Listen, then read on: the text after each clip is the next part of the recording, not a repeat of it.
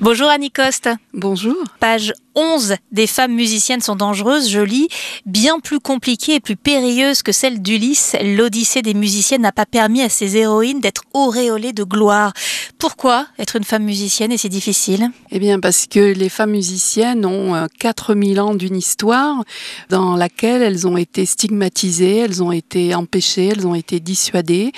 Et euh, la musique fonctionne un peu comme un miroir grossissant de notre société patriarcale qui veut que les femmes soient encouragées euh, dans des seconds rôles, en fait, des, des rôles de muse, des rôles de faire-valoir, des rôles d'objets de séduction, objets sexuels, et pas comme euh, des euh, intelligences créatives, comme des compositrices, comme des chefs, comme des chefs d'orchestre, par exemple. Et pourtant, il y en a eu tout au long de l'histoire et vous nous les présentez dans ce livre avec de très beaux portraits de femmes musiciennes.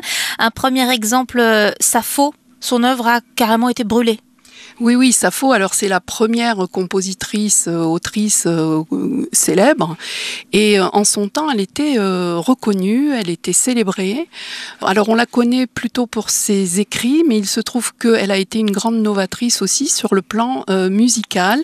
Elle a doublé les, cordes à l'octave de sa lyre pour avoir un son plus riche, plus sensuel.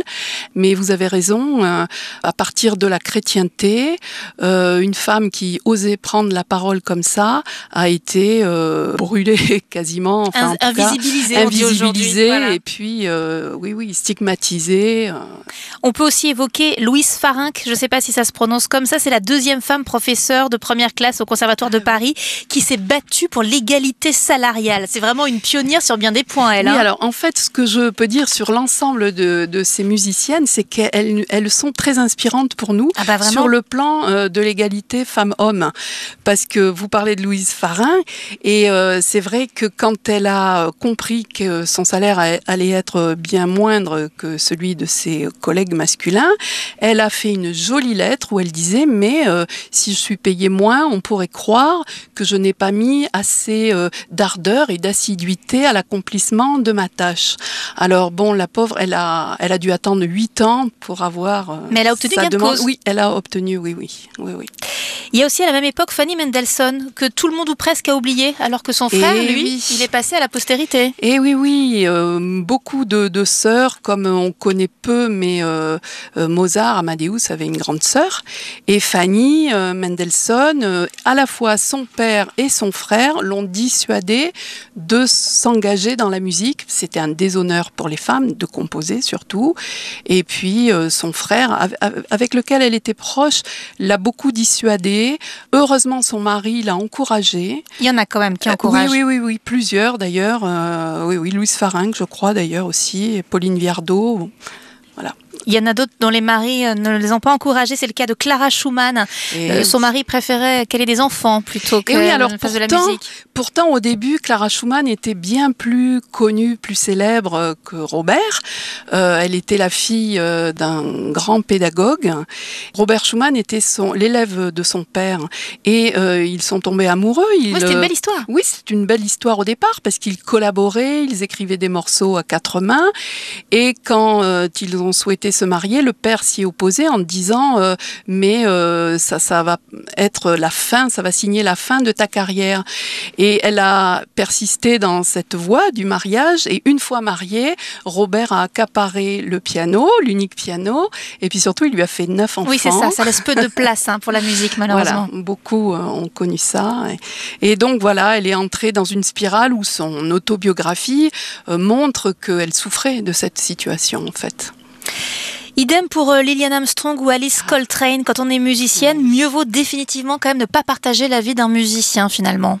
Et oui, oui, oui. euh, bah, pa- pareil pour Lil Harding Armstrong, on connaît tous euh, Louis, mais en fait, elle était plus connue, elle, que, À l'origine. que à l'origine.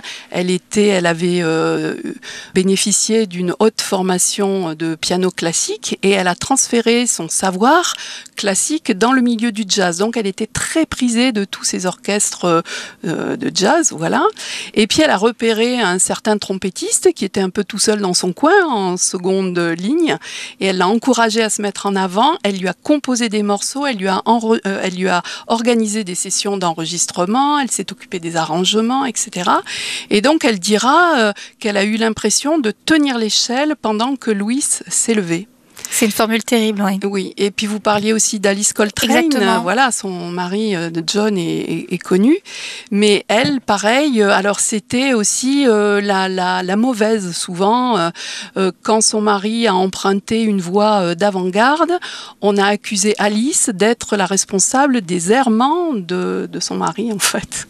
On trouve euh, Françoise Hardy dans votre ah livre. Alors, je me suis demandé par exemple pourquoi elle et pas Véronique Sanson? Et finalement, ça me ah demandait pour... comment vous avez fait ces choix? Eh oui, oui, oui, moi j'aurais bien aimé qu'il y ait aussi Véronique Sanson. Alors, j'en parle dans l'introduction, mais c'est vrai que euh, je suis rentrée dans cette collection hein, des femmes qui euh, sont dangereuses, qui existent depuis 15 ans chez Flammarion. Et moi, au départ, j'avais écrit une sorte d'encyclopédie en deux volumes, l'histoire de la musique du point de vue des femmes. Et j'étais très heureuse que Flammarion me propose de rejoindre cette collection, mais par contre, je devais euh, rentrer dans un formatage. Donc voilà, ça a été très très difficile. Les critères, c'est qu'elle soit euh, euh, instrumentistes, autrices, compositrices, que leur œuvre soit suffisamment euh, conséquente, qu'elle soit influente euh, et que leur biographie aussi revête un intérêt. Certaines sont connues, d'autres beaucoup moins, mais c'est intéressant de voir que, quel que soit le genre musical, à toutes les époques, les femmes ont rencontré le même problème, c'est-à-dire cette difficulté, ce conditionnement inconscient aussi, parce que beaucoup ont dû rentrer dans la musique par effraction, aux États-Unis, dans la folk music, on disait aux filles, euh, les jolies filles ne jouent pas du banjo. Donc souvent, elles devaient voler, euh, jouer en cachette euh, de l'instrument de leur frère, de leur père. Et, elles ne devaient pas faire de la musique un métier. voilà, on les culpabilisait sur leur rôle de mère, de, femme, etc. Donc ce qui me paraît intéressant dans ce livre, c'est un livre qui combat les stéréotypes de genre, mais aussi d'âge. Parce qu'on se rend compte que ces femmes, finalement, beaucoup ont pu faire une carrière euh, tardivement. Voilà. Et c'est vrai que ça fait froid dans le dos de se dire que finalement les choses avancent euh, assez peu au fil des siècles. À la toute fin du livre, il y a Lady Gaga mm. qui a aussi vécu l'horreur. Elle a été victime de graves violences, euh, Lady Gaga. Mais en fait, euh, m'intéressant de près aux biographies de toutes ces musiciennes, je me suis rendu compte qu'énormément avaient été victimes de violences. C'est en, fait, on revient à cette histoire des, sirènes musiciennes depuis l'Antiquité grecque. On a stigmatisé les musiciennes comme des, euh, des femmes de mauvaise vie, des, prostituées. Elles ont été assimilées aux prostituées. Et donc le fait qu'elles euh, jouent de la musique, elles se produisent, euh, elles ont été un peu assimilées à des filles faciles, ou en tout cas, elles ont fait l'objet de encore plus, je crois, enfin je m'avance peut-être un peu en disant ça, mais beaucoup, beaucoup ont été victimes de violences. Alors, il faut quand même signaler qu'on parle de toutes ces femmes musiciennes. On peut aussi les écouter parce qu'il y a ah un petit QR code et puis vous proposez une playlist hein, de toutes une playlist euh, qui s'ouvre sur euh, toutes les plateformes. Donc, c'est vrai que je suis ravie de ça parce que c'est un livre qui donne à voir et à entendre enfin ces musiciennes qui ont été euh, invisibilisées, qui sont restées dans l'ombre. Et le livre est magnifique parce qu'il y a des, des, super belles images et puis on a le son. Donc, enfin, ce livre fait rentrer les musiciens dans l'histoire de la musique. Annie Coste, vous signez chez Flammarion Les femmes musiciennes sont dangereuses. Un très beau livre qui vient réparer une injustice fondamentale en replaçant de nombreuses femmes à leur place de musiciennes et de créatrices. Merci beaucoup. Merci à vous.